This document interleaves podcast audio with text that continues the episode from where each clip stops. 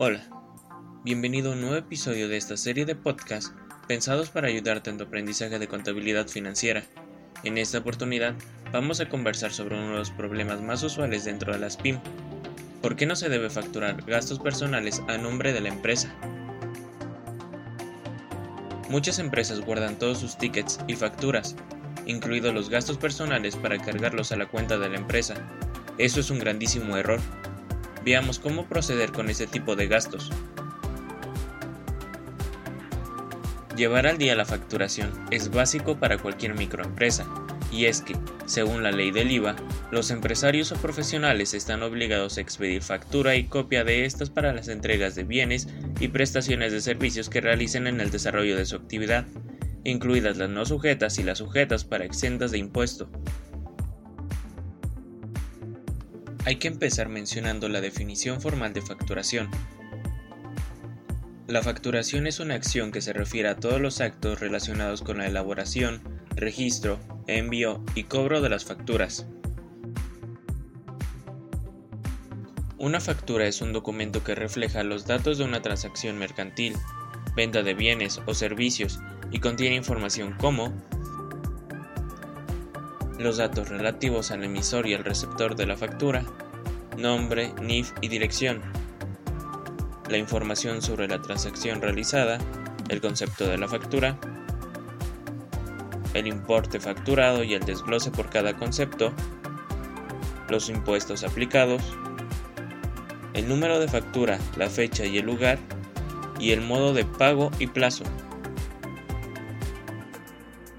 Por lo tanto, la facturación es el día a día de cualquier negocio y puede ser la clave para conocer el nivel de liquidez que tiene el negocio, de dónde provienen los ingresos, qué productos o servicios se venden más, qué posibilidades de intervención existen y qué decisiones estratégicas se pueden tomar.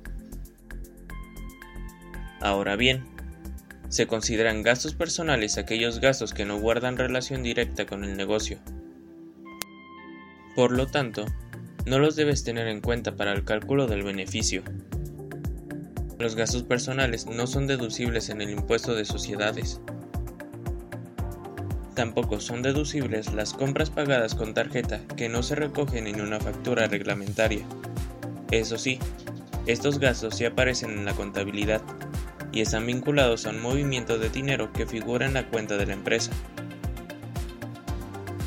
Hay que tener mucho cuidado con estas acciones, que, por cierto, son muy habituales, sobre todo en las sociedades. La dinámica es la siguiente. Los gastos personales se abonan con una tarjeta de crédito que se utiliza de manera indiscriminada, tanto para necesidades de la empresa como privadas. Estos gastos de los socios cargados en la cuenta de la sociedad son movimientos bancarios que hay que incluir en la contabilidad. Entonces, me imagino que te estarás preguntando, ¿cómo justifico los gastos personales? Pues bien, lo primero y lo más importante es tener en cuenta cuáles son los gastos deducibles y cuáles no. Es decir, qué tickets son válidos y cuáles no. Un claro ejemplo de los gastos no deducibles es los gastos que no guardan relación con la empresa y las compras pagadas con la tarjeta que no se justifiquen con una factura reglamentaria. En el momento de presentar el impuesto de sociedades, tendrás que hacer un ajuste positivo. El ajuste positivo consiste en incrementar el beneficio en el mismo importe que suman los gastos no deducibles. No todos los gastos pueden tener la misma consideración. Lo más lógico y prudente también sería no mezclar el patrimonio personal con el empresarial. Resultaría muy sencillo para la agencia tributaria comprobar los ajustes por los gastos no deducibles y remitir un requerimiento de renta a los socios. El ajuste por este tipo de gastos tan solo debería incluir multas, sanciones y donativos, exceso sobre los límites de amortizaciones y provisiones, retribución de fondos propios, contabilización del impuesto de sociedades, pérdidas de juego, dotaciones a planes internos de pensiones y operaciones realizadas con paraísos fiscales. Lo ideal es guardar todos los tickets incluyendo como gastos solo aquellos relacionados directamente con la actividad de la empresa.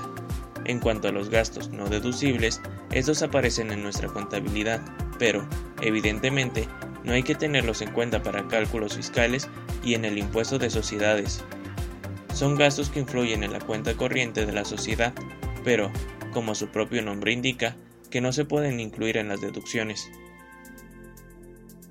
Algunos de estos gastos no solo no cuentan, sino que deberían alterar la cuenta de la sociedad, como por ejemplo salir a cenar con un socio y pagar con la tarjeta de la empresa. Este último sería un gasto que no solo no puede reponerse, sino que habría que ajustar las cantidades y eso modificaría los ingresos y un descuadre en las cuentas de la empresa. Además, si un miembro de la empresa usa el dinero de la misma para sus gastos privados, puede entenderse como una forma de retribución que no pague impuestos.